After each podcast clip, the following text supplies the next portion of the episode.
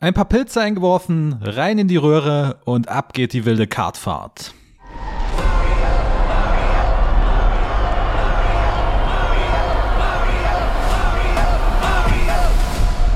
Na gut, let's go. Und damit herzlich willkommen zu einer neuen Folge der Kinotagesstätte, zu einer neuen Filmbesprechung, zu einer neuen Doppelfilmbesprechung sogar. Denn in dieser Folge widmen wir uns einer Ikone, ja vielleicht sogar der Ikone des Mediums Videospiel und ihren beiden Versuchen ins Kino zu kommen, von denen einer kläglich gescheitert ist, zumindest kommerziell, ob auch künstlerisch, werden wir herausfinden. Und im zweiten Versuch, zumindest kommerziell wesentlich mehr, aber ob es da künstlerisch besser aussieht, wie es aussieht, das werden wir herausfinden in unserer Besprechung der beiden Super Mario Brothers Filme von 1993 und 2023. Ich bin wie immer nicht allein. Marius steht mir zur Seite. Hallo. It's me, Marius. Hi, Tag. Das war die einzig richtige Einleitung. Jetzt bin ich gespannt, was sich unser Gast noch überlegt hat, denn wir sind zu dritt hier dabei. Ähm, Yannick ist wieder mit am Start. Hallo, Yannick.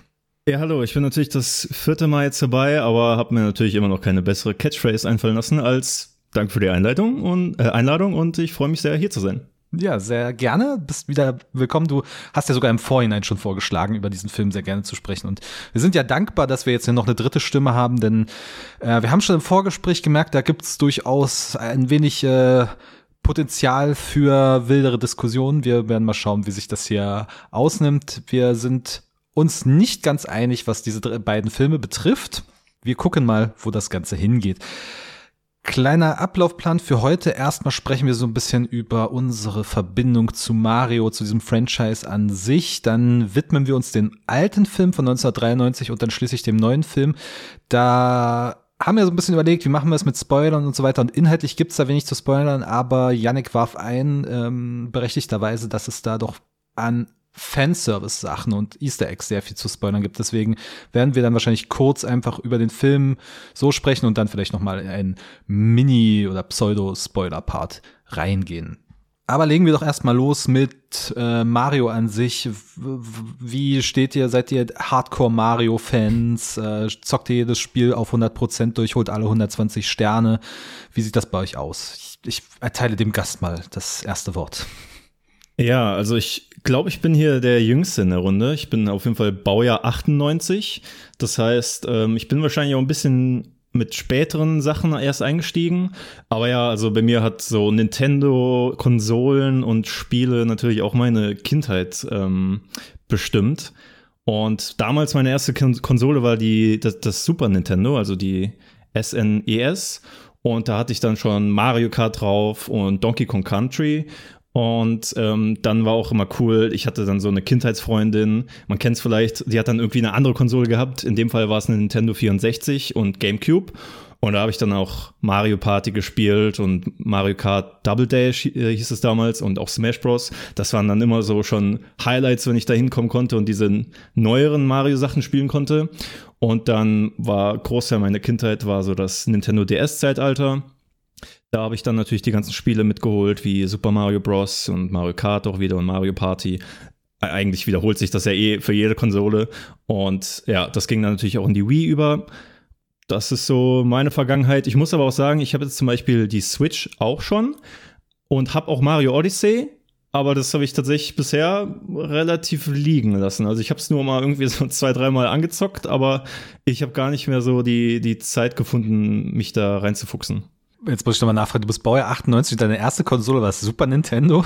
Ja, das damals schon drei Jahre ausgemustert war? Als ja, man muss natürlich schon angefangen.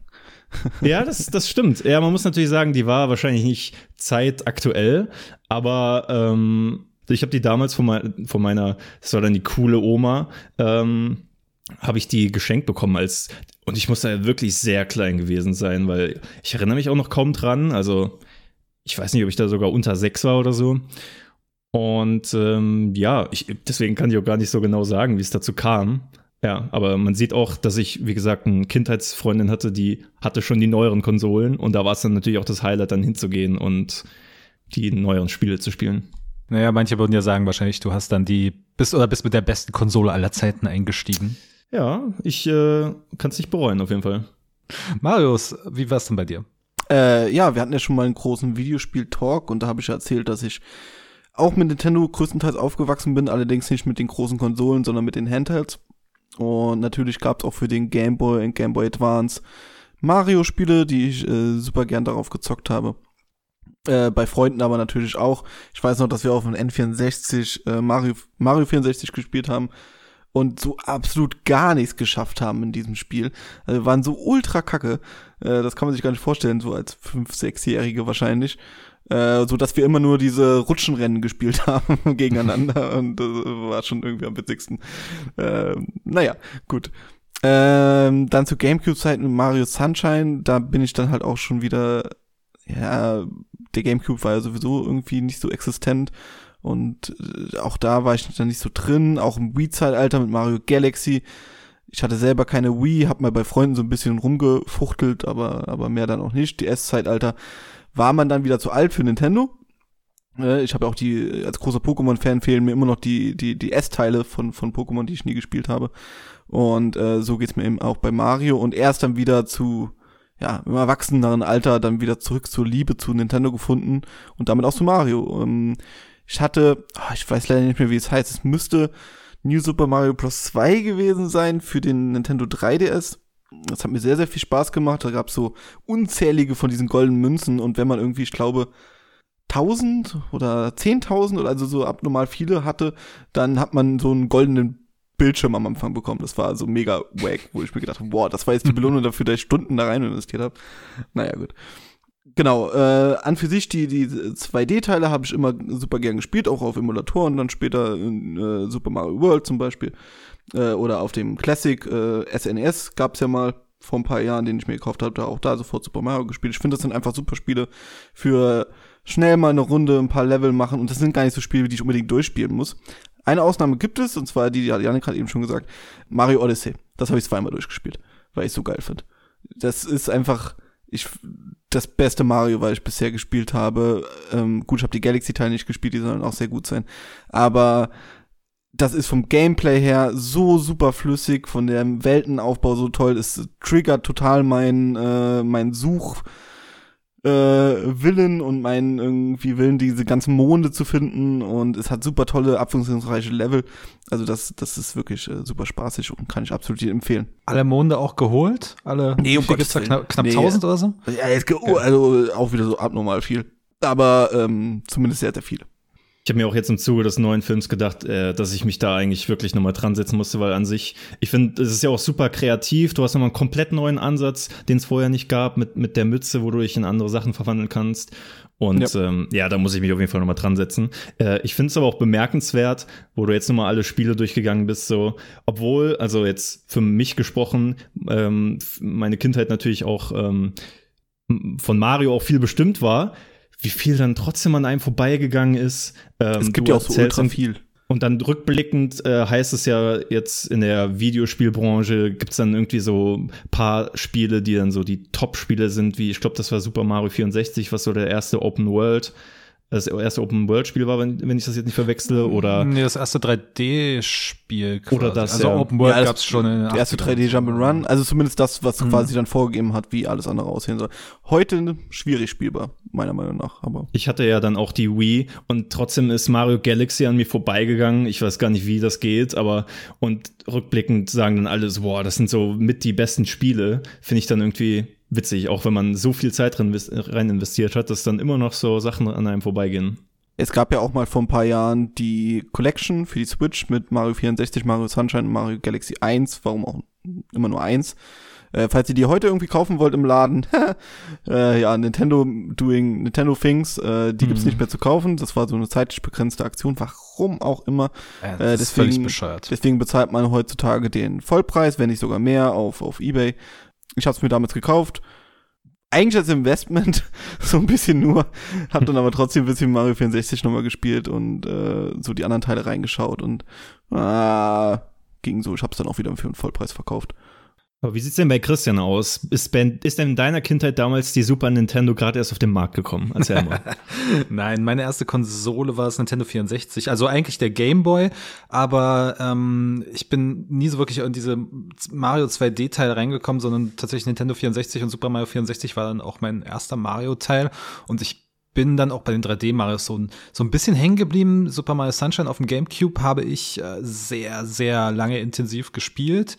Und dann, ja, Wii war aber auch so eine Zeit. Die Wii habe ich zwar gehabt, aber insgesamt nur zwei Spiele dafür, weil die Xbox war damals einfach besser für so einen heranwachsenden Jugendlichen. Und ähm, mein letztes Spiel war dann auch Super, also 3D Mario war dann auch Super Mario Odyssey, wo ich in einer äh, Zeit, wo ich dann mal sehr viel, sehr viel Freizeit hatte, tatsächlich äh, alle von diesen 900 oder 1000 Gott, Monaten geholt ja, das habe. dauert tatsächlich, glaube ich, ziemlich lange. Ähm, ja, das dauert, das hat sehr lange Aber gedauert. mit Internetguide, oder? Also du bist jetzt nicht selber ja, bei einigen, bei einigen Ja, habe ich ein paar Guides benutzt. Das war dann auch schwer herauszufinden. Ja, ich meine, Mario, man, ich nehme das immer mal so ganz gerne mit, wenn sich's anbietet, aber es ist jetzt nicht so, dass wenn ein neuer Mario-Teil rauskommt, egal ob jetzt 2D oder 3D, dass ich dann hibbel, hibbelig werde und dann das sofort haben will. Ähm, da bin ich eher dann so ein bisschen froh über diese Nebenteile wie Mario Kart oder auch Mario Party, die äh, nicht immer geil sind, die auch so ihre Probleme haben, ihre Einschränkungen, über die ich mich manchmal ärgere, aber die tatsächlich einfach gute Gemeinschaftsspiele sind, weil es gibt so, es gibt immer weniger Spiele, die man einfach mal kurz zu zweit auf der Couch spielen kann oder zu dritt oder zu viert. Und da ist das immer ganz gut hey, Lass uns mal eine schnelle Runde Mario äh, Kart spielen oder eine schnelle Runde Mario Party. Das ist immer ganz angenehm. Aber also ich habe jetzt keine extrem große Liebe fürs Franchise, aber äh, ich mag's durchaus und bin dem überhaupt nicht abgeneigt, beziehungsweise nehme immer mal ganz gerne was mit, wenn sich's einfach ergibt. Es gibt ja auch noch eine Million Spin-offs, über die wir gar nicht geredet haben. Es gibt Fußball, Golf, äh, Mario Party mit den ganzen Minispielen. Ähm, Ich hatte sogar damals für ähm, DS war es, glaube ich, Mario Slam, da, äh, Basketball. Ja, also es gibt, ich glaube, kaum, äh, und dann natürlich bei Olympischen Spielen zusammen mit Sonic angetreten. Das heißt, Ah, da ja, gibt es auch noch ganz, ja. ganz viel. Ähm, davon habe ich auch relativ wenig, glaube ich, gespielt. Ich glaube, Golf haben wir mal auf dem Gamecube oder so gespielt. Aber sonst tatsächlich nur Mario Kart wirklich viel. Und Mario Kart 8 habe ich halt auch wirklich überall drei Sterne, äh, die drei Sterne Pokale geholt und richtig viel gespielt, diesen Erweiterungspass jetzt geholt und da werde ich schon eher erheblich. Also wenn Mario Kart 9 angekündigt wird, da da, da reizt mich schon in den Fingern. Das, Ach, das ist das für die äh, Switch? Mario Kart 8 ist das für die, ja, naja, es ist eigentlich ein Wii U-Spiel, aber sie haben sich gedacht, das verkauft sich so mega gut, deswegen bringen wir das einfach auf die Switch und bringen dann einen Erweiterungspass raus und machen, warum auch immer, kein Mario Kart 9. Aber die 9 ist ja eh verhasst bei, bei Unternehmen. Man macht ja keine 9 mehr nach, nach der 8. und geht dann direkt zu X über oder so, keine Ahnung. Kurze Glaubensfrage. Mario oder Sonic? Mario. Da bin ich auch klar bei Mario. Okay, ich auch, klar bei Mario. Also ich moch, mochte auch, ich habe die alten Sonic-Spiele gespielt, eins und zwei, glaube ich, äh, irgendwann mal, aber es macht Spaß, aber spätestens bei den 3D-Teilen, glaube ich, ist dann vorbei mit Sonic gewesen. Und äh, ja. Halt immer das Problem, so ein Hochgeschwindigkeitsspiel mit so einem kleinen Bildausschnitt ist halt scheiße, wenn du nicht siehst, wo du hinläufst. Ja, das stimmt. Aber wenn du mal in Fahrt kommst, dann ist das auch cool. Dann würde ich sagen, gehen wir doch mal äh, weiter und steigen ein ins Filmische. Ich denke, jetzt haben wir unsere Let's go. Expertise breit erklärt und äh, da wir mit dem alten Film, glaube ich, anfangen, reißen wir die direkt auch wieder ein. Genau. Wir starten mit äh, Super Mario Bros. von 1993. Ein Film, den ich schon vor einigen Jahren gesehen habe. Ihr beide habt ihn jetzt zum ersten Mal gesehen und ich bin sehr gespannt, was ihr zu sagen habt. Ich würde mal versuchen, den Plot zusammenzufassen. ähm, ich habe jetzt nun ver leider versäumt, mir die ersten Worte dieses Films aufzuschreiben, die schon mal ganz grandios sind, aber sinngemäß wiedergegeben.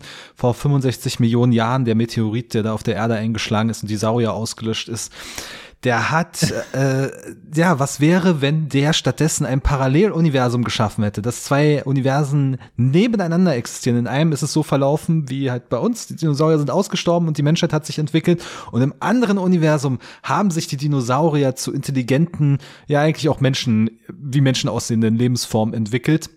Und wir starten aber im äh, New York des, der 80er Jahre oder der, der frühen 90er Jahre, wo äh, Mario und Luigi, zwei Klempner, sind, die äh, an eine Baustelle oder die, die so ein bisschen Probleme in ihrem Job haben oder Probleme haben, ihre, ihre, ihren Job zu machen. Und sie treffen dort auf Daisy, die, wie wir vorher schon in der Rückblende sehen, früher als Kind ausgesetzt wurde und einen mysteriösen Stein besitzt, den der böse King Cooper, der nämlich in dieser Parallelwelt existiert, gerne in seinen Besitz bringen möchte. Denn dieser Meteoriten oder dieser Stein ist ein Splitter des Meteoriten von damals und der Plan ist, wenn er den wieder einsetzt in den Meteoriten, dann werden beide Welten wieder verschmelzen und er kann über beides regieren. Denn äh, in seiner Welt ist einiges im Argen. Das ist eine astreine 90er Jahre US-Sci-Fi-Dystopie. Äh, alles ist dreckig, düster, ähm, überall laufen Punks rum, alles ist vollgeschleimt mit irgendeinem riesigen, ekligen Pilz. Es ist ja das Pilzkönigreich natürlich. Und ja, Mario und Luigi, äh, also Daisy wird entführt in diese Welt, Mario und Luigi folgen ihr und müssen dann versuchen, sie zu retten. Und äh, es ist ein riesiger Haufen Trash. Camp. Ganz kurz, ich muss einmal noch mal äh, wertschätzen, deine Zusammenfassungen, die lassen so Filme einfach mit äh, so wirken, als hätten sie eine richtig komplexe Handlung. Also, wenn ich den Film jetzt vorher nicht gesehen hätte, hätte ich mir aber gedacht, boah, da passiert aber ganz schön viel. Da will ich aber mal wissen, wie, wie das irgendwie zu, alles zusammenhängt. Okay, äh, das nehme ich mal als Lob an. Ich habe den Film gesehen und wüsste auch gern, wie das zusammenhängt. Also. Ja. Stimmt, das ist die andere vielleicht, Frage. vielleicht deute ich da einfach nur mehr Sinn rein, als es, ähm, als es ja, als es gibt. Es ist ein Film, wo ich jetzt beim zweiten Mal schauen auch nicht mehr aus dem Staunen herausgekommen bin. Wie zum Teufel macht man aus dieser knuffig, bunten, süßen Welt mit Sternen, mit kleinen süßen Schildkröten und Pilzen und äh, Dinos und äh, alles ist bunt und froh und es geht um Kuchen und Sterne und bla bla bla. Wie macht, wie, wie kommt man darauf, so eine Dystopie daraus zu machen? Und äh, eine ganze Generation zu verschrecken, die sich freut, ins Kino zu gehen, ihren Helden Mario zu sehen und dann so ein Werk vorgesetzt zu bekommen. Also, ich habe die Idee, vielleicht haben sie es einfach so wie in unserem Podcast-Intro gemacht und sich auf einmal einfach gedacht, ja, wir machen wir es wie Mario einfach. Wir schmeißen uns Pilze ein und dann lassen wir uns quasi vom Vibe ein bisschen äh, ein bisschen leiten so. Egal, was sie genommen haben, ich möchte auch was davon. Ja, wie fandet ihr denn den Film? Großartig. Fa fantastisch auf jeden Fall, ja. der eine meinte es ironisch, der andere nicht. Ja, jetzt, jetzt wird sich hier zeigen, wer, wer wie verteilt ist. Wer hier ein Super Mario-Fan ist oder nicht. Na, ich fange mal an.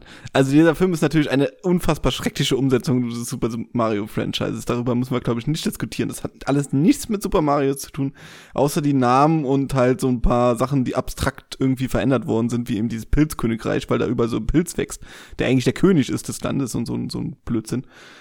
Und halt die Namen Mario, Luigi, äh, Cooper, warum der nicht Bowser ist, der Bösewicht, ist auch unerklärlich, ist halt ein Cooper, gut.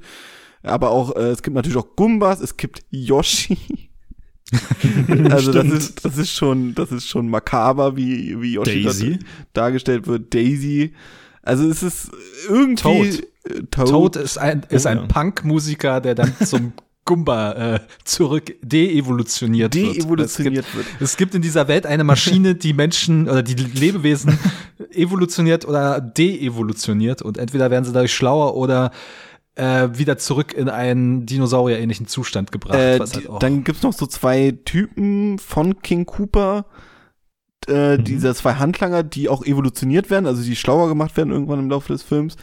Deren Namen haben mir aber nichts gesagt, also das war jetzt irgendwie keine Anspielung, dass sie jetzt irgendwie Doch, doch, Iggy und Spike, das sind, also wenn du das mal googelst, das sind äh, zwei von diesen äh, Bowser Jüng, Jüngern, wenn man so Ah, möchte. Okay, ja, Der siehst du eine mit roten Haaren, der andere, ich weiß nicht, wie der andere aussieht, aber es sind so inzwischen auch populäre Figuren in, in Mario-Filmen, äh, Mario-Spielen. ja, siehst War du mir auch mal, nicht sind, bekannt. Siehst du mal, sind sie doch sehr detailverliebt an die Sache rangegangen. Mhm. Ja, ich habe ich hab einfach nur gedacht, so aus irgendeinem Grund haben sie einfach die Namen nicht genommen, aber es sind halt so, es sollen vielleicht Waluigi und Wario sein. Wobei ich mir, also ich wusste nicht, wer Wario sein sollte, aber ich fand der eine, wenn man sich mal die Bilder von dem anschaut, von dem Spike war das, glaube ich, der sieht halt wirklich eins zu eins aus wie Waluigi in echt. Ja, dann ist auch wieder die Frage, warum nennen sie dann Daisy, also warum, äh, warum sie Daisy nehmen, verstehe ich, weil das so eher das Love Interest von Luigi ist. Mhm. Aber warum casten sie eine Blondine dafür und stecken sie in ein pinkes Kleid? Das habe ich mich die ganze Zeit gefragt. Also wenn das die einzige Frage war, die du dir gestellt hast bei dem Film. dann- Ja, genau. Also, also dieser Film ist, Christian hat ja schon gesagt, das ist kompletter Trash. Kompletter Trash. Also das ist, Camp, Camp, bitte. ja, ist es Camp? Es Na, ist Camp. Es wir- ist so, doch, es ist so schlecht, dass es schon wieder gut ist. Zumindest in deiner Wa- Warte. Was ist Camp? Ja, Camp so hat kannst du unsere normalerweise auch Folge, so Folge hören, die genauso heißt. Ah, okay. Das ist so ein aber bisschen hat der Camp nicht auch noch intellektuelle so ein bisschen, bisschen Sexual Vibes und sowas und das war ja Also, wenn du dich Sexual Vibes in diesem Film gesehen hast, dann weiß ich auch boah. nicht. Also, lasziv bekleidete Frauen, ein R&B-Tanz in einem Club, der, also, das ist so 90er. ja, das Der ist absolut wirklich. 90er, ja. Ja, das ist so krass 90er. Also genau diese, diese Musik, dieser R&B-Tanz da in dem Club. Die, die äh, etwas korpulentere äh, Dame, die erst den Stein stiehlt und den Mario-Brüdern am Ende hilft. Übrigens, Fun Fact, äh, wir finden endlich heraus, was Marios Nachname ist in diesem Film. Ja, ja, Mario, ja, Mario. Das war das Einzige, was ich über diesen Film vorher wusste. Und ganz ehrlich, dieser Gag funktioniert richtig gut. Und um das vorwegzunehmen, das, den, der Folge, äh, der Nachfolge, also der, die, die Neuverfilmung äh, als Animationsfilm, hat das nicht beantwortet, warum das die Super Mario's, Bro- äh, Mario Brothers sind. Ja, steht noch nicht mal im Klingelschild oder so. Unfassbar.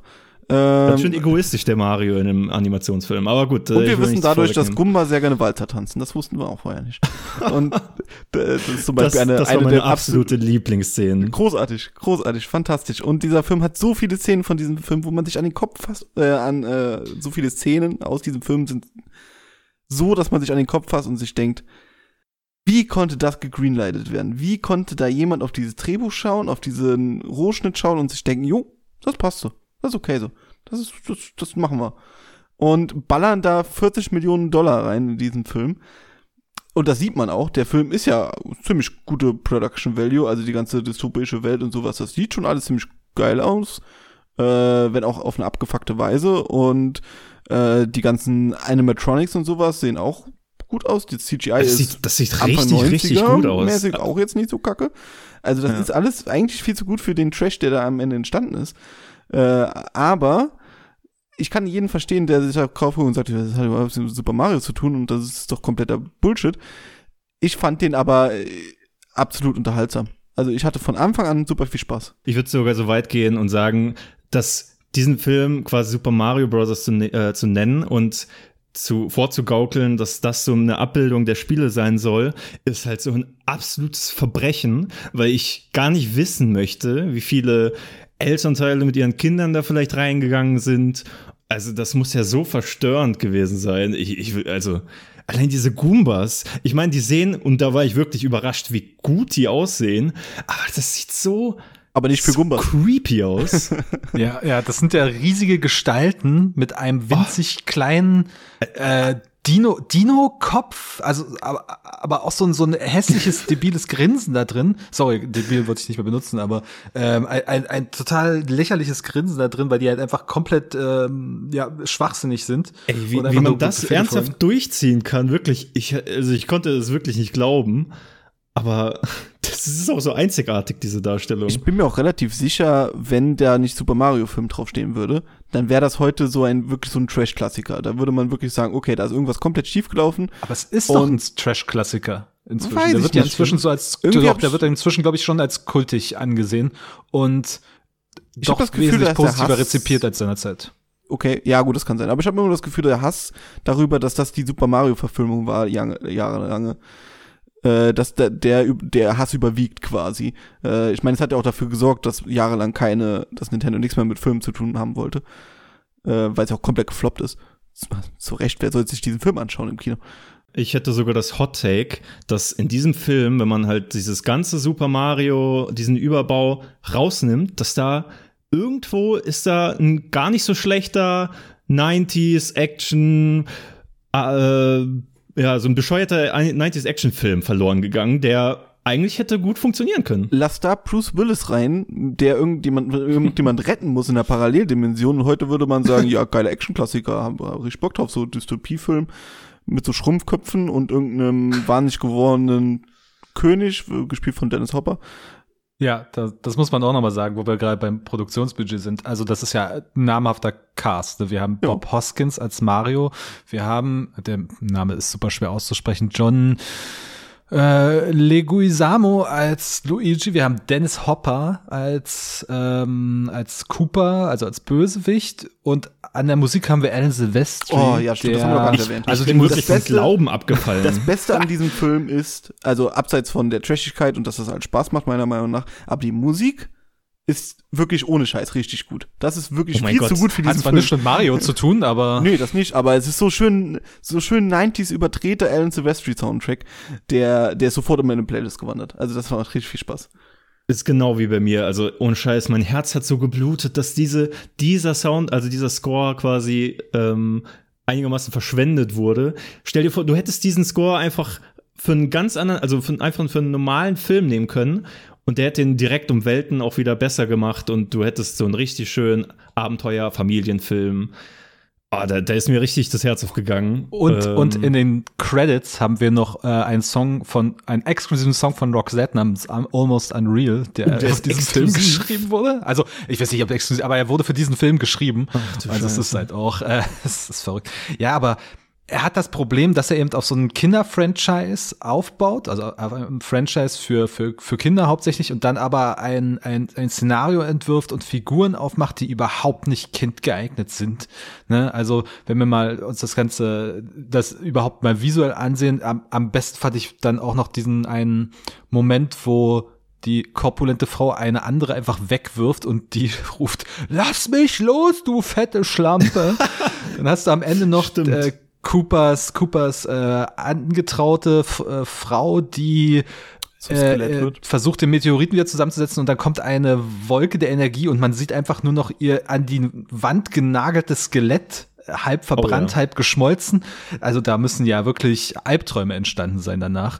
Äh, auch Cooper selbst verwandelt sich dann auch noch in so ein riesiges, furchteinflößendes Monster und wird weiter deevolutioniert zu, zu Schleim. Es sind, gibt Schusswaffen, die sehen aus wie Maschinenpistolen aus der realen Welt, aber geben bloß so kurze Feuer, äh, Feuerstöße ab. Ich musste bei den- so, wie so ein Mini-Flammenwerfer. Ich musste bei den, verrückt. bei den Coop, äh, Quatsch, bei den, bei den Gumbas, die die ganze Zeit daneben schießen, äh, an die, an die Schützen von Per Anhalter durch die- Per Anhalter durch die Galaxis, äh, denken, diese, diese Typen, die immer vorbeischießen.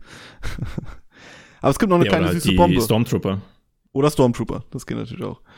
Aber es gibt noch eine kleine süße Bombe, zum Beispiel. Ach, die Bombe. das ist einfach großartig. Die, Du, du hast irgendwie in der Montage hast du irgendwie so zehn Szenen, wo du äh, zehn Szenen, wo du Leute äh, hast, die sagen, oh mein Gott, eine Minibombe. und dann, rennt weg.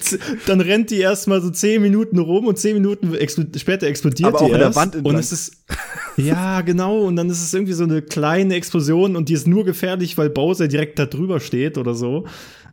Also ich finde wirklich bei diesem Film passt so wenig zusammen, also auch ineinander. Wie gesagt, großartiger Soundtrack zu einem absoluten Kinderfranchise, gepackt in einen Punk-Dystopie, wo irgendwo aber auch ein guter Film drin steckt. Wiederum großartig trashig, über, kom über die Schauspieler tun komplett overacten, äh, weil sie wahrscheinlich auch keinen Bock drauf hatten. Irgendwo habe ich gelesen, dass die beiden Hauptdarsteller auch sehr oft betrunken waren bei den Dreharbeiten. Oh, das kann ich Äh, mir vorstellen, ja. Ja. Und ähm, d- da passt so wenig zusammen, dass aber alles zusammen macht super viel Spaß. Und die, diese, man, ich hatte einfach nur, ich saß davor und dachte mir, das ist alles so, so schrecklich schön.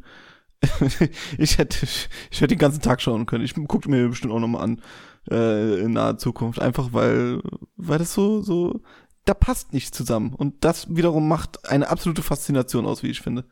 Ja, es ist halt dieser Autounfall-Effekt. Ne? Ja. Es, ist, es ist halt furchtbar, aber man kann einfach nicht aufhören wegzuschauen, weil man es, also mir ging's so, ich konnte es einfach nicht fassen, jetzt auch beim zweiten Mal nicht. Auch allein wie, wie Mario dargestellt ist, als, also völlig konträr zu dem, was man als Videospielcharakter kennt. Der ist ja als Videospielfigur nicht ausgeformt, aber man hat ja trotzdem, der hat jetzt trotzdem so einen grundlegenden Charakter, ist nett und, und, und hüpft rum und ist die ganze Zeit happy und so weiter. Und hier spielt den Bob Hoskins so, so eine Mischung aus, aus aggressiv und ängstlich und gleichzeitig auch noch verdammt chauvinistisch. Und das ist einfach. Ja, der also ist das halt ein Klempner aus Brooklyn. Der, der hat ja, er wahrscheinlich schon natürlich. das Drehbuch geschaut und Bob Hoskins wusste ja auch erst, hat er zumindest mal erzählt, äh, erst nachdem sein, sein Sohn, glaube ich, äh, ihn gefragt hat, in welchem Film er denn mitspielt und der meinte, ja, ein Super Mario Film heißt der, dann hat ihm erst der Sohn aufgeklärt, dass es eigentlich eine Videospielfigur ist. Also solche Sachen äh, gibt's zu diesem Film. Das ist Und dann einfach ist er auch noch irgendwie, also der äh, Bob Hoskins 24 Jahre älter gewesen als sein ähm, Luigi-Darsteller. Ja, aber er hat ihn ja bloß aufgezogen. Er hat ihn Also bloß ist ja bloß aufgenommen. ein- ja. Aber ne? das Also wird auch ja relativ spät, glaube ich, im Film erklärt. Vor am Anfang heißt es noch so, ja, wir sind Brüder. Und ich denke mir so, zieht ihr das einfach durch? Sagt ihr einfach, ihr seid Brüder? Ich hätte ich hätte den Film abgekauft. Das hätte Übrigens, Zitat Bob Hoskins, wie er sich auf die Rolle vorbereitet hat. I'm the right shape. I've got a mustache. I worked as a plumber's apprentice for about three weeks and set the plumber's boots on fire with a blowtorch. Also das ist ja mal Method Acting at its best auf jeden Fall. Übrigens sowieso englische Wikipedia-Artikel zu diesem Film, wie der entstanden ist, es ist einfach nur, es ist eine Goldgrube an, an Kuriositäten. Also bloß nochmal, um den Kontext so ein bisschen zu haben. Ne? Da gibt's einen, gab's einen gewissen Roland, Roland Je der äh, die, die Filmrechte von Nintendo bekommen hat und die haben dem wirklich komplette Freiheit gegeben, weil die wohl geglaubt haben, die, die Marke ist stark genug, für, dass man auch damit experimentieren kann und andere Sachen rausmachen kann. Und dann steht hier, ähm, the screenwriter, also die Drehbuchautoren, die äh, envisioned äh, the movie as a subversive comedy influenced by Ghostbusters and the Wizard of Oz. Also passt. subversive, subversive auf jeden Fall, sehr subversiv, dieser Film. Zu, zumindest auf seine Vorlage bezogen, sehr subversiv, ja. Ich meine, das passt, nur nicht zu Super Mario. Ja, Also, absolut. Äh, wie gesagt, alles andere, ich glaube, der, der würde dann, gut, ihr sagt, der hat so einen Kultcharakter, mir ist das nie so sehr aufgefallen, aber ich bin absolut froh, dass wir diese Folge machen, deswegen habe ich diesen Film geschaut und äh, ich war bei Letterboxd wirklich kurz davor, dem vier Sterne zu geben, äh, weil, weil ich hatte einfach super viel Spaß. Bevor wir hier zum Abschluss kommen, ich hätte noch eine Frage. Ich musste am Anfang, als da dieses Ei vor die Türschwelle gelegt wurde, ich musste so unfassbar an Harry Potter denken, der ja aber erst danach rauskam, aber dann ist mir aufgefallen, er wahrscheinlich hat Harry Potter irgendwas anderes zitiert. Ist das irgendwie, ist, äh, ist, äh, ist mir da irgendwas entfallen? Habt ihr da irgendeine Idee oder? Aber was, ob das eine Referenz auf irgendwas ist? Ja, genau, weil ich fand das, also es war für mich so wirklich eins zu eins. Harry Potter wird vor der, vor der Tür abgelegt und man hat nochmal diesen Close-Shot auf Harry Potter und hier in dem Fall auf das Ei und alles. Gut, das, war hast du ja bei vielen so, Filmen, oder? Diesen Kind Ja, im wahrscheinlich Korb, schon, ja. was, was irgendwo abgelegt wird. Das hast du ja seit Moses, theoretisch. Äh, Ja, das stimmt. Ich würde auch denken, das ist ein etwas allgemeineres Motiv. Auch wenn mir jetzt ad hoc nix einfällt. Aber irgendein, Äh. Irgendein Film, der das mal äh, irgendwie als erstes gemacht hat. Hm? Wenn wir mal wieder erste Male der Filmgeschichte machen, dann bist du eingeladen, das zu recherchieren. Oh je. Nee, also ich, ich gucke ja auch noch mal gerade bei Letterbox, da geben natürlich alle ein oder zwei Sterne. Ich hatte nach dem ersten Mal auch nur einen Stern gegeben, aber ich habe jetzt inzwischen meine Wertung da gelöscht, weil ich finde, das ist so ein Film, den kann man super schlecht bewerten, eben dadurch, wenn, wenn man das akzeptiert, dass das halt einfach Kult-Trash ist, fällt das super schwer, da irgendwie eine seriöse Bewertung abzugeben. Er, er macht halt in dem Sinne Spaß, einfach, dass er so einen unfassbaren Stuss aus dem Ursprungsmaterial macht. Und ich glaube, er wäre auch nicht weiter beachtenswert gewesen, wenn er nicht äh, dieses Ausgangsmaterial, dieses Ursprungsmaterial gehabt hätte, sondern einfach irgendein Film gewesen wäre, Marius, im Gegensatz zu dem, was du gesagt hast. Ich glaube, dann wäre der ziemlich untergegangen und hätte Dafür wär er komplett vergessen hoch. worden inzwischen. Dafür ist er zu, hat er zu sehr Production Value, glaube ich, dass er untergegangen wäre. Aber nun gut, schauen wir mal. Also mir, fall, mir fehlt die Letterbox-Wertung. Äh, ich wusste bloß nicht, wie hoch ich gehen soll. Das, äh, das fiel mir schwer, aber sonst äh, solche Filme tue ich nach Unterhaltungsgrad messen und äh, der war unterhaltsam. Sogar noch ein bisschen unterhaltsamer als Cats. Oh Gott. Gut. Äh, falls ihr da draußen den noch nicht gesehen habt und Interesse habt, den. Ach nein, inzwischen gibt's den nicht mehr bei. Doch, ich habe den Ja, gestern. ja, aber nur bis Ende April, glaube ich. Ich, ja, genau, genau, bis Ende Ende April April, gibt's den ja. nur bei, bei Net- bei Netflix, ja. Also sputet euch, wenn diese Folge äh, rauskommt. Äh, ansonsten habt ihr dann wahrscheinlich auch noch ein bisschen Zeit, um den neuen Mario-Film im Kino zu sehen. Denn der ist sehr erfolgreich und zu dem kommen wir jetzt. Der Super Mario Bros. Film von, 19 von 2023 geht im Grundsatz in die komplett andere Richtung. Er ist unfassbar vorlagengetreu, sowohl ästhetisch als auch, ja, man kann auch sagen inhaltlich, wobei es ja aus dem aus der Vorlage nicht so viel inhaltlich zu übernehmen gibt. Aber auch hier starten wir in Brooklyn tatsächlich. Das ist so eine Komponente, die haben sie einfach mal übernommen. Da sind Mario und Luigi zwei äh, Klempner, die sich gerade Erfolg, äh, erfolglos selbstständig gemacht haben. Und auch hier verschlägt es sie eines Tages in eine Paralleldimension durch äh, eine Röhre, nämlich ins Pilzkönigreich, das dann auch aussieht wie das Pilzkönigreich, nämlich schön bunt und überall große, äh, süße Pilze, in die man am liebsten reinbeißen würde. Gleichzeitig ist dort Bowser, der böse, äh, die böse Schildkröte, die das ganze Pilzkönigreich übernehmen will schon einen Superstern gesammelt hat und jetzt eben äh, das Reich von Prinzessin Peach äh, unter seine Fittiche bringen möchte. Mario äh, kommt dorthin und schließt sich mit Peach zusammen und dann wollen sie das verhindern. Und jetzt würde ich einfach mal sagen, gebt mal eure spoilerfreie Meinung ab. Wie fanden wir diesen Film? Yannick.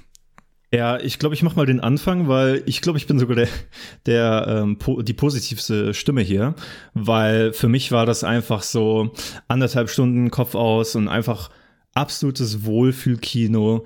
Äh, vor allem die erste, die erste Hälfte des Films kam ich so aus dem Grinsen nicht mehr raus, weil ah, es ist, es ist einfach so toll inszeniert. Der Animationsstil ist wirklich perfekt. Also ich, ich kann mir nichts ich, ich kann da nichts aussetzen an dem Animationsstil. Der ist so schön umgesetzt. So, die ganzen Figuren sind natürlich knuffig umgesetzt wie in den Spielen. Aber ich finde zum Beispiel bei Bowser haben sie dann auch so eine schöne Ambivalenz aufgebaut zwischen, er ist schon bedrohlich und du merkst, dass er auch Macht hat und äh, wie stark er ist. Aber er, er hat dann auch seine, seine weiche Seite.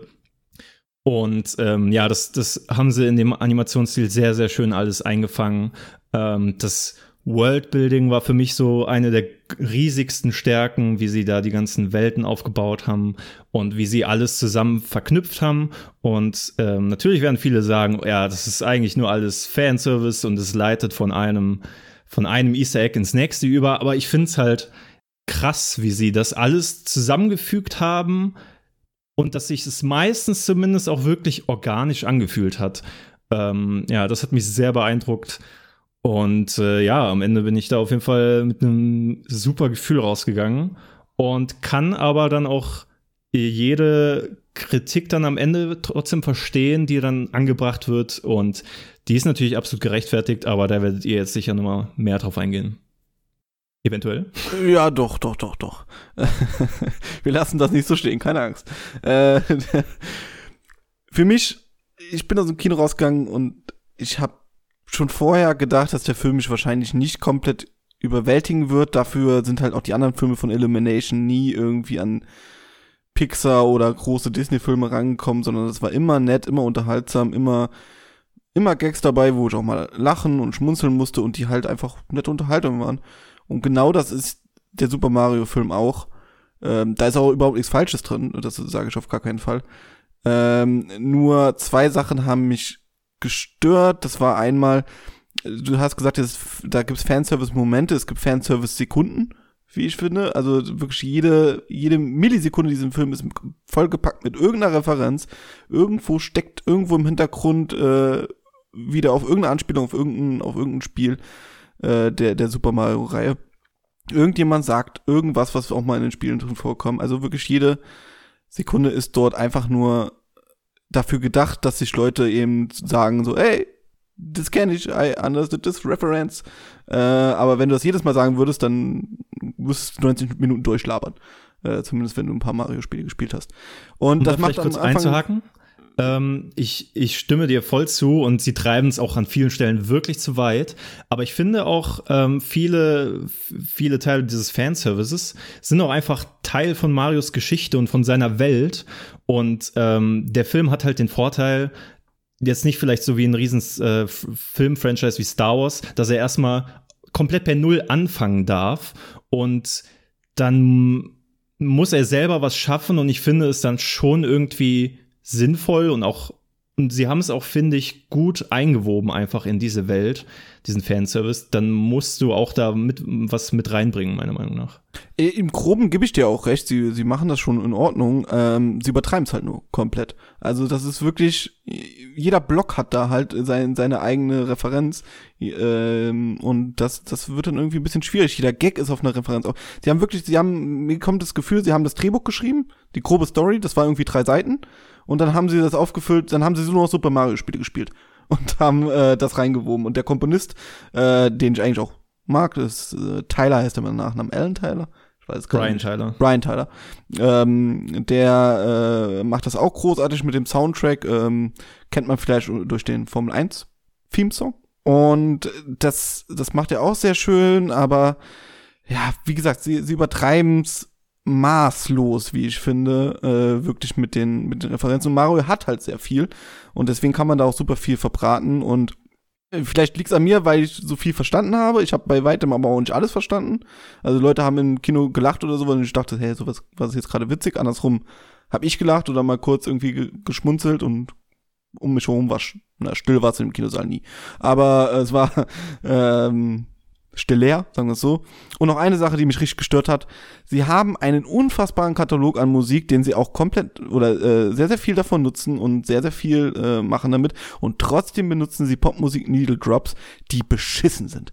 Wirklich, also ich habe selten Film gesehen, der so schlechten Musik Popmusikeinsatz hat wie dieser Film. Das ist wirklich unterste Schiene gewesen.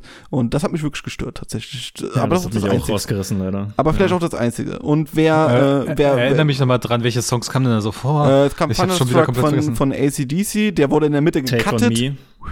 Oh ja. Äh, Take on Me von Aha und äh, Another Hero von Hero. I Need a Ja. Hero von von Bonnie Tyler? Bonnie Tyler oder der anderen.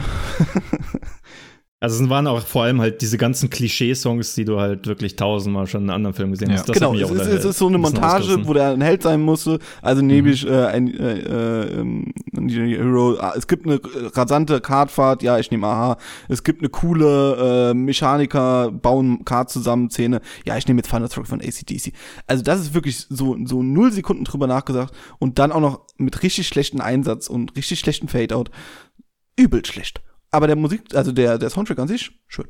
Aber das ist auch Super Mario Musik, die ist natürlich toll. Ja, ich stehe diesem Film so ein bisschen zwiegespalten gegenüber. Einerseits bin ich auch aus dem Kino gekommen und dachte mir, der war gut, ich hatte meinen Spaß, ich habe meine Probleme damit, was, was einfach das, das Schema Effige der, der, der ganzen Geschichte angeht. Also das typische, man kommt in eine, kommt, der kommt in eine andere Dimension und dann ist da der Böse und die Prinzessin und alles muss gerettet werden und er selbst, äh, der Held, macht so eine Aufbaugeschichte durch, hat noch versucht nach seinem Bruder, der ja dann auch in Bowsers Gefangenschaft landet. Die, die, die Twists sind völlig vorhersehbar und es bilden sich Freundschaften. Also es ist alles äh, geschichtlich überhaupt nicht herausragend. Die Charaktere sind einfach, effektiv und ich sehe auch Marius, dein Problem mit dem Fanservice. Gleichzeitig hat er mich eben auch erwischt. Also wenn dann der Toad halt sagt vor dem Schloss, ja, äh, die Prinzessin ist in einem anderen Schloss, dann saß ich halt auch da und dachte, und natürlich habe ich schon zum Hälfte des Films gedacht, oh, äh, da muss noch mal Bowser am Schwanz gepackt werden und im Kreis geschleudert werden irgendwann mal. und natürlich ist auch das passiert. Oh äh, jetzt verrate ich hier schon die ganzen äh, Sachen. Aber ich denke mir andererseits, es ist auch in, in der Hinsicht eine große Liebeserklärung einfach an das Franchise, an die Marke und 100 Prozent. und als das funktioniert er halt, weil er halt wirklich das Ganze ernst nimmt und nicht noch so eine so eine Pseudometa-Ebene reinballert, die das nochmal alles aufs Korn nimmt und Er nimmt sich schon selber auch aufs Korn. Ah, Bin kann, ich ja gleich nicht so. nochmal ausführen. Der hat von Anfang an eine, schwieriges, eine schwierige Aufgabe, nämlich äh, so, ein, so ein, diese Marke, dieses, diese Welt, diese Figuren, die eigentlich so, so flach und so stereotyp sind und so klischeehaft, aus denen muss er einen Film machen. Und die, die packt er dann eben in ein äh, Korsett rein, in ein, in ein Grundgerüst, was total standardisiert ist und macht daraus einen soliden, sehr unterhaltsamen Film für die Familie, der, der Spaß macht und viel mehr ist das nicht, aber zum Glück auch nicht weniger. Um das nochmal aufzugreifen, also ähm, ich, ich, ich finde halt gerade diesen Punkt, dass er, dass er jetzt nicht so viel Tiefe hat. Ich glaube, es hätte mich sogar gestört, wenn er diese Tiefe hätte. Also ein bisschen mehr Tiefe hier und da, vielleicht bei Figuren und so. Okay. Aber wenn das jetzt, und dann hast du irgendwie viele Leute, die dann so sagen, ja, aber hier Pixar hat das doch immer gut gemacht, hier gleichzeitig sich an Kinder, aber auch an Ältere zu adressieren. Ich finde diesen, diesen Vergleich finde ich halt bei so einem Film sehr ungerecht. So, man kann auch nicht jeden Animationsfilm ähm, dann auch direkt mit kind äh, mit Pixar ähm, vergleichen. So, dieser Film will kein Pixar-Film sein. Ja, dieser ja. Film will sich nicht wie Pixar fast noch mehr an Ältere ähm, adressieren als an Jüngere. Und diese Vorlage, die gibt halt auch einfach nicht viel her. Und deswegen finde ich es auch so wichtig und, und schön, Außer, dass, außer halt dass so ein paar visuelle und Worldbuilding-Elemente. Ne? und das, da wollt, darauf wollte ich jetzt hinaus und deswegen finde ich es wichtig, dass er seinen Fokus auf was anderes setzt, als jetzt unbedingt die Story oder vielleicht auch die Figuren, auch wenn ich mir da vielleicht noch ein bisschen mehr äh, gewünscht hätte, aber eben mehr auf dieses Visuelle, mehr auf das Worldbuilding und ich finde, da wurde der Fokus sehr schön gesetzt. Ich finde, ich finde halt, es kommt drauf an, was man so ein bisschen will. Klar, ich will auch, dass die Charaktere so sind wie in den Videospielen. Ich will auch Referenzen, das, äh, darum geht's mir überhaupt nicht. Und da, ich will da auch sitzen und sagen, ja, äh, irgendwie, ah, da hinten ist der alte Donkey Kong Automat. Ja, witzig. Äh, aber das ist ein bisschen mehr Eigenständigkeit hätte ich mir dann schon gewünscht, weil das ist der Super Mario Bros. Film und nicht ein Videospiel, äh, nicht ein, eines der Videospiele. So ein bisschen eigene Ideen kann man ja auch mit reinbringen oder so ein bisschen eigene Lore oder ein bisschen eigene äh, Charakterzüge. Ba- aber dafür hast du ja den Film vor, vor 30 Jahren, Marius. ich will, also es gibt ja auch noch die Mittelding dazwischen. ja so Ich würde würd mal ganz kurz, bevor wir weitermachen, rufe ich jetzt hier einfach mal den, den Spoiler-Teil in Anführungsstrichen aus. Das heißt also, es gibt inhaltlich, wer jemals ein Mario-Spiel gespielt hat oder irgendeinen Film gesehen hat, der wird hier keine Spoiler äh, zu befürchten haben. Das Einzige, was, wie gesagt, gespoilert werden kann, falls ihr noch nicht gesehen habt, ist, sind irgendwelche Referenzen Fanservice und ich würde das jetzt einfach mal, damit wir uns Und hier nicht ausrufen. aber äh, Und die After-Credit-Scene, Marius. Die ist großartig, bester am ganzen Film. Ähm, egal. Nee, es, es, es ging mir darum, dass es halt so ein bisschen, ein bisschen Eigenständigkeit hätte ich mir schon gewollt. Sie haben ein paar Sachen abgeändert, die notwendig waren, die ich auch gut fand. Peach muss zum Beispiel zwar am Ende zwar gerettet werden, aber größtenteils ist sie der, der leitende Charakter in diesem Film, ne? Die, die emanzipierte Frau, die auch selber quasi, äh, Die, die erstmal Mario kann. unterrichtet. genau, genau, genau. Und solche Sachen hätte ich mir so ein bisschen, bisschen öfter gewünscht. Das ist ja auch so eine Entwicklung, die zumindest die Spiele so teilweise äh, durchmachen. Wenn ihr Super Mario Odyssey, klar, auch da wird Peach entführt, äh, ist am, am Ende macht sie sich frei und reist um die Welt. Also das ist jetzt noch nicht die, die, die, die, also es ist immer noch die Damsel in Distress in diesem Spiel, aber so ein bisschen offener wird mit dieser Figur der von Peach schon umgegangen seitens Mario. Und hier fand ich es auch sehr schön, was sie daraus gemacht haben. Wobei, habt ihr den auf Deutsch oder Englisch gesehen? Ich habe auf Deutsch gesehen. Auf Englisch. Ich habe beides jetzt gesehen jetzt. Ja. Ach, zweimal hast du den sogar schon gesehen. Okay, Jawohl. krass.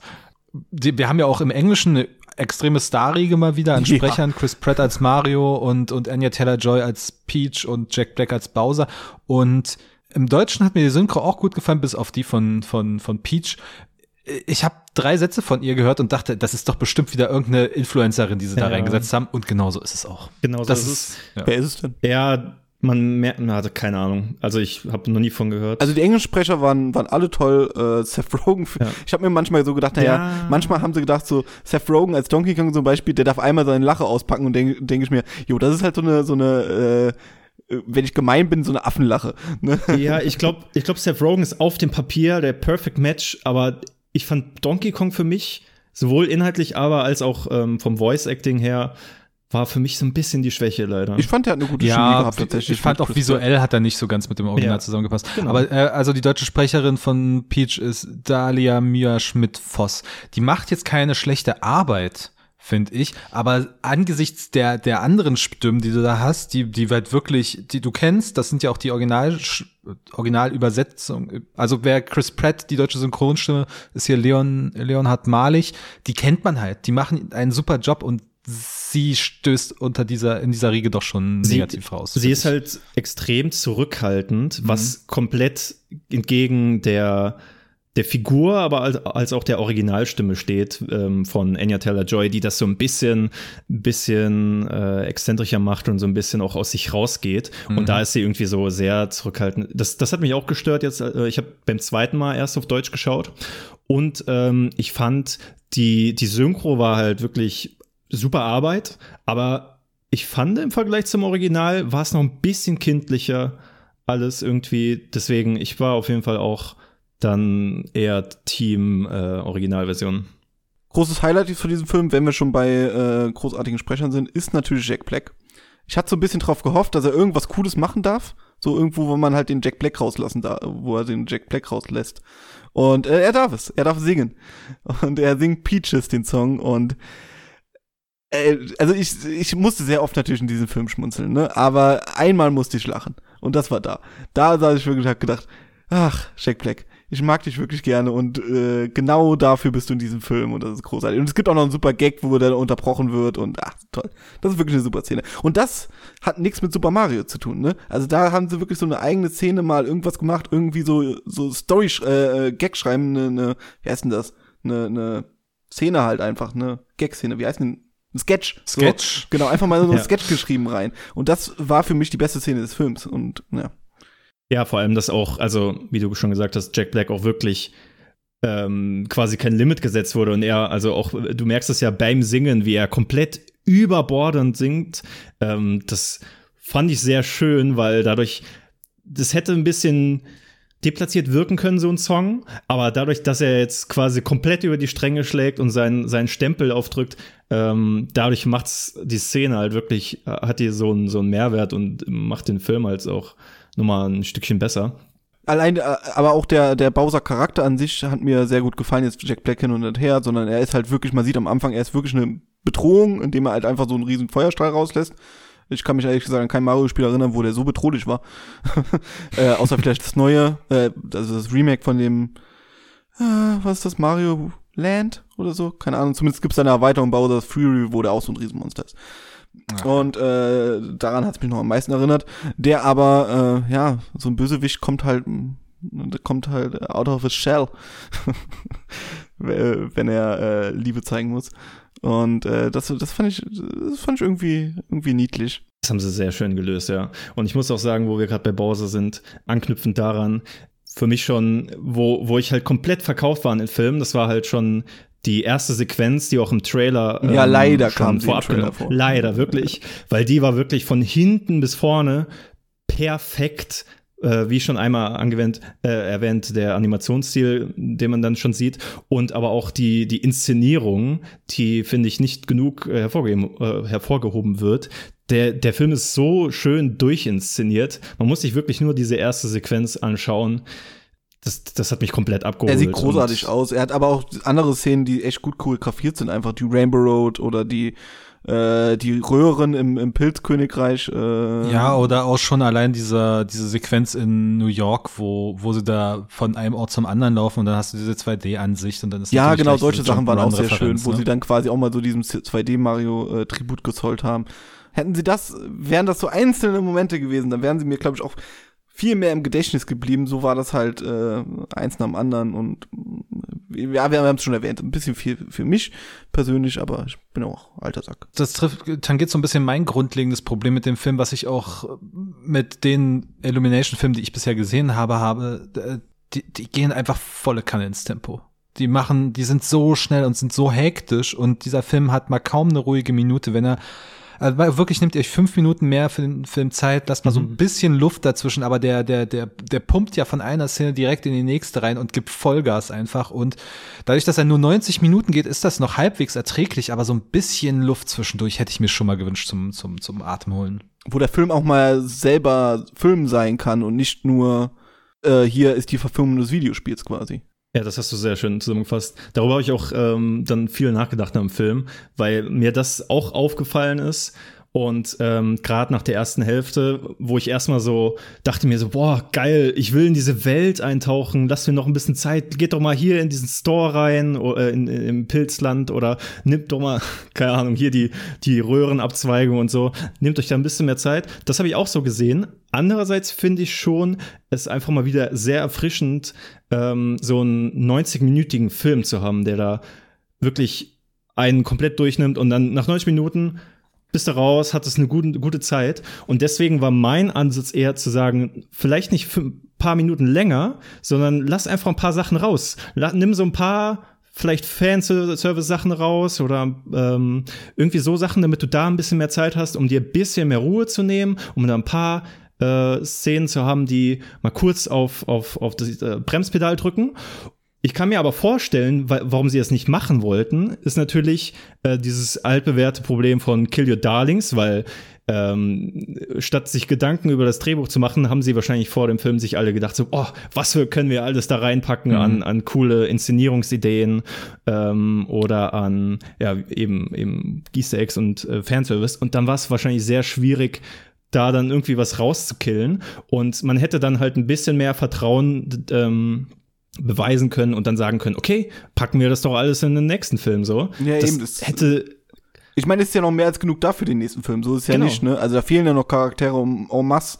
Und wir haben ja schon im Vorgespräch so ein bisschen philosophiert darüber, da, du kannst ja einen Super Smash Bros. draus machen und alle Nintendo-Charaktere reinschmeißen und zu allen Nintendo-Charakteren Illumination-Filme machen.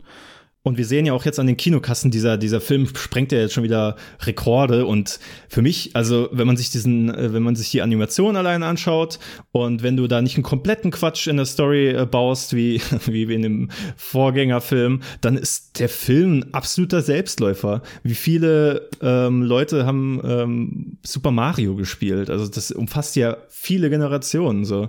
das teilen sich sowohl der alte als auch der neue Film. Man, man sollte die Vorlage, finde ich, kennen, um wirklich Spaß zu haben.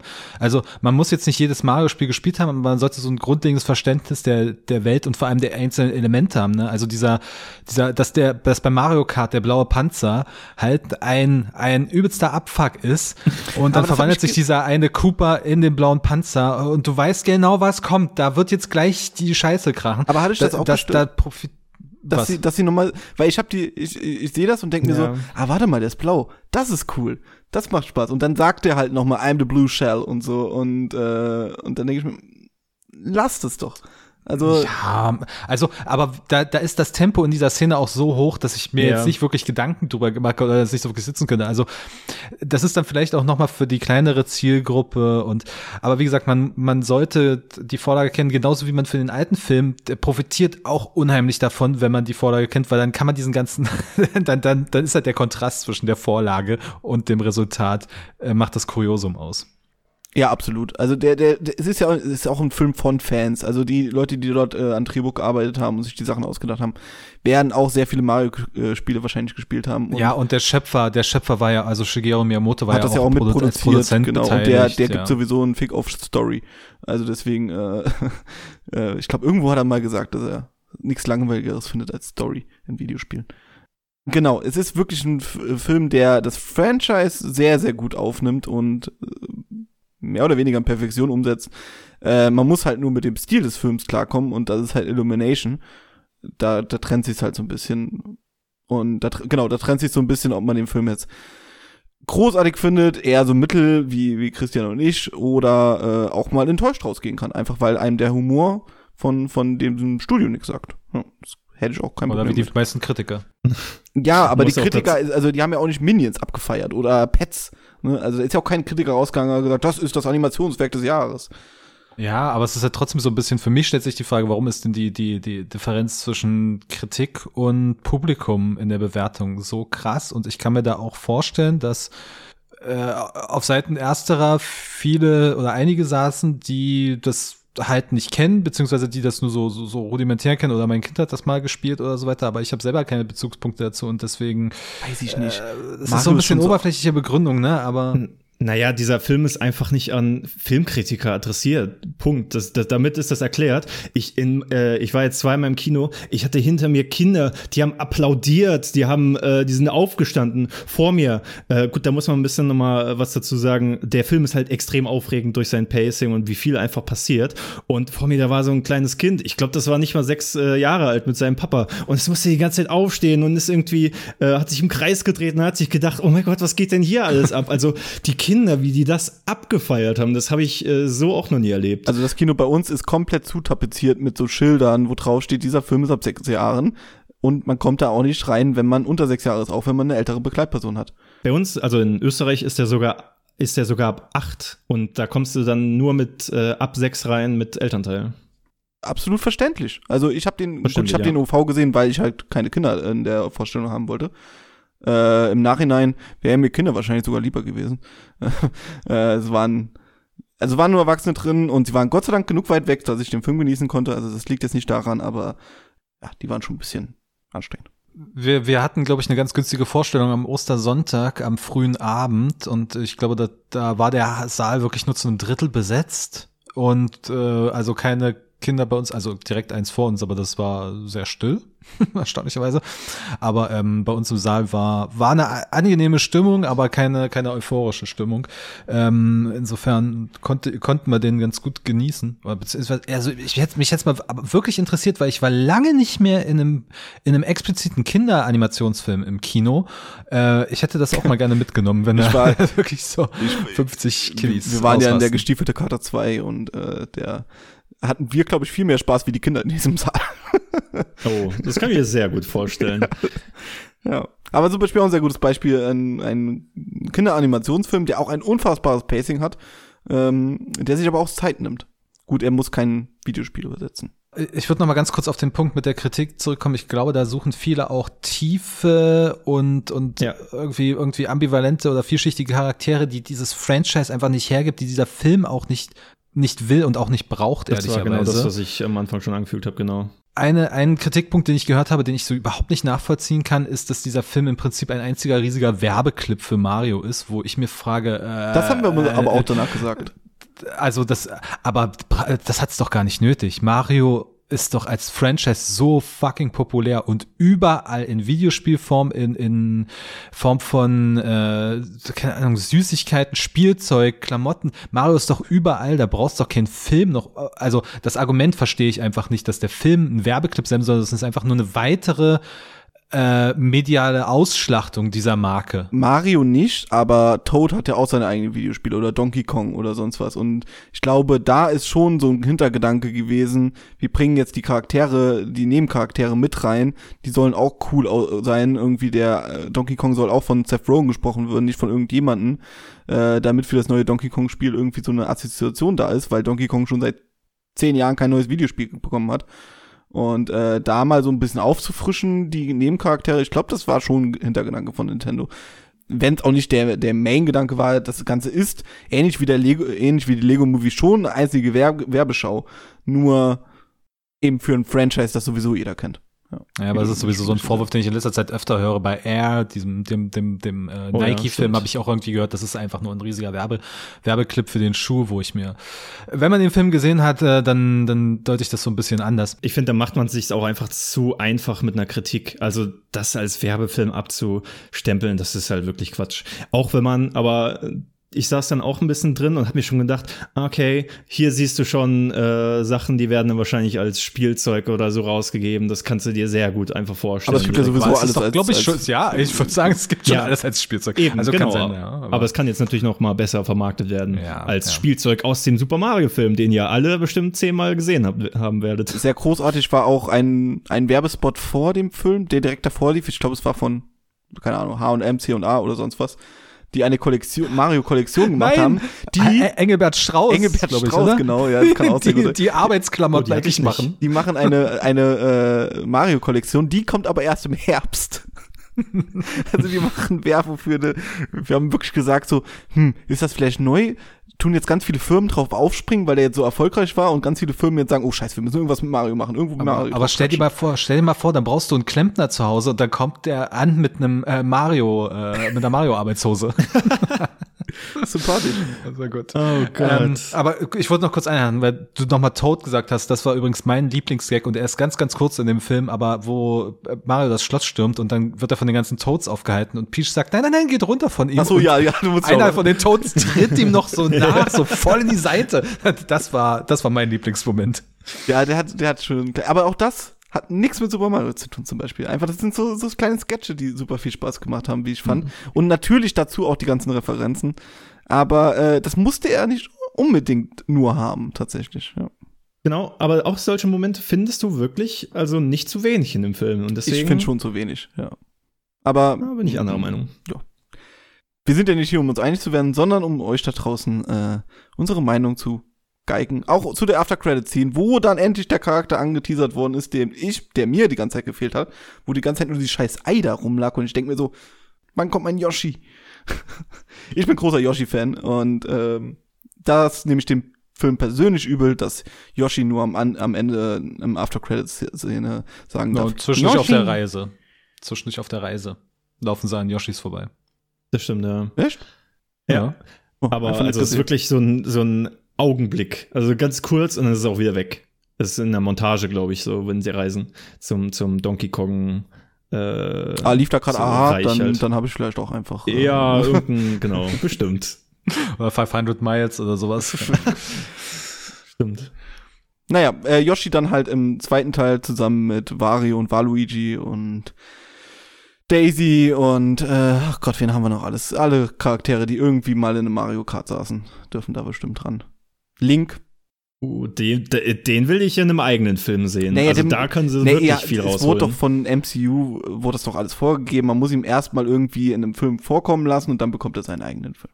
Ja, man muss aber eine andere Paralleldimension aufmachen. Aber da stehen sie halt auch genau wie hier vor einer Aufgabe und ich glaube, das wäre noch mal ein bisschen schwerer einer Figur, die im Prinzip keinen Charakter hat oder nur so ein ganz grob. Nee, Mario hat sogar mehr Charakter als Link, finde ich. Stimmt. Und wie, wie formst du Link aus, in den ja jeder wesentlich mehr reinprojiziert als Spieler, als Spielerin, ähm, als an Mario, der, der weitestgehend eigentlich nur ein Werkzeug ist. Ja, oder machst den Film halt über Zelda. Ja. Aber es ist auch ein ernsteres Franchise, also ernstere Geschichten, äh, tatsächlich auch mal mehr oder weniger halbwegs okay Geschichten. Ähm, also Zelda ist, glaube ich, deutlich schwieriger und was ich wirklich drauf Bock hätte, und das haben wir auch schon im Vorgespräch so ein bisschen angedeutet und wirklich, wirklich Bock hätte, aber nicht von Illumination unbedingt, ähm, hätte ich natürlich auch auf einen Metroid-Film. Also so ein Sci-Fi äh, Animationsfilm. Muss es ein. Animationsfilm sein? Würde das nicht sogar als Realfilm funktionieren? Das geht sogar, ich glaube, äh, das geht sogar als als als Live-Action-Film. Mit Zelda Mit, mit, Cha mit Charlize Theron als Samus Aran. Ja, wenn du es so sagst, nehme ich. Und dann kommt, wir hatten es schon angedeutet, oder, nee, Yannick, du hattest es im Vor Vorgespräch gesagt, das NCU, das Nintendo Cinematic Universe. das wäre schön, ja. Zum Glück gehört Dann Pokémon nicht zu Nintendo. Also, sie gehören. Nominell, ja. Sie, ja, sie sind nur Anteilnehmer von der Pokémon Company. Ja, die Ah, machen okay, die das Videospiele, nicht. das hatten wir schon mal, ja. Ja, bitte kein Pokémon-Film, Elimination, bitte nicht. Okay, ich glaube, dann ist mehr als genug gesagt. Das war, ist eine ordentliche Zeit für zwei Filme. Ähm, ich hoffe, wir haben alles da draußen besprochen und wir warten, was da noch kommt an Fortsetzung. Ich meine, die Fortsetzung ist, glaube ich, gebonkt bei dem Erfolg, den der Film hat. mit Sicherheit. Die muss kommen, ja. Obwohl, wir haben auch, also, Detektiv Pikachu hat auch noch keinen zweiten Teil. Obwohl er auch fast eine halbe Milliarde eingespielt hat. Also, Nintendo ist da, glaube ich, noch so ein bisschen, vielleicht haben sie Angst. Aber ganz kurz, würdet ihr euch denn über eine Fortsetzung freuen und da wieder reinrennen?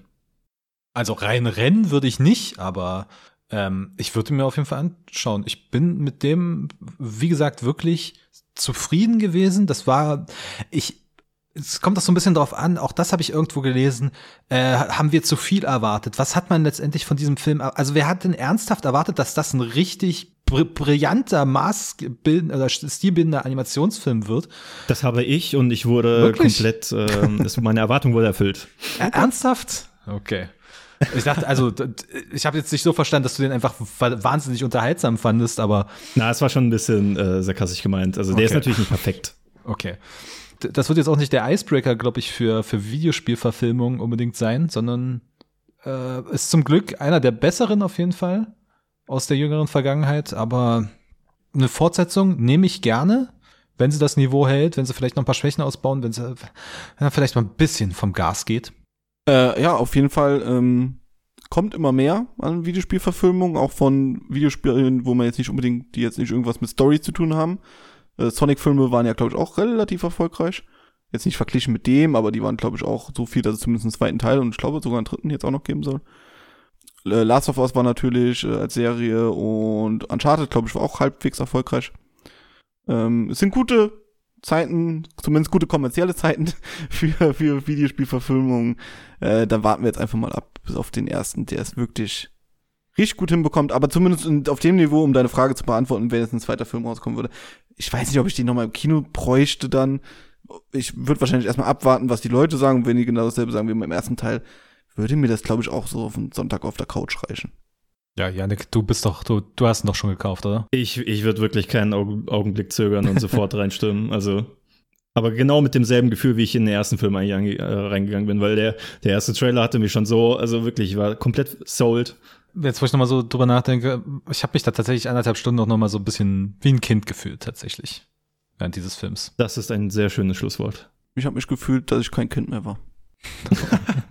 Dann sind wir durch. Äh, Yannick, vielen Dank, dass du mit dabei warst und für deine Expertise und für deine Meinung hier. Sehr, sehr gerne.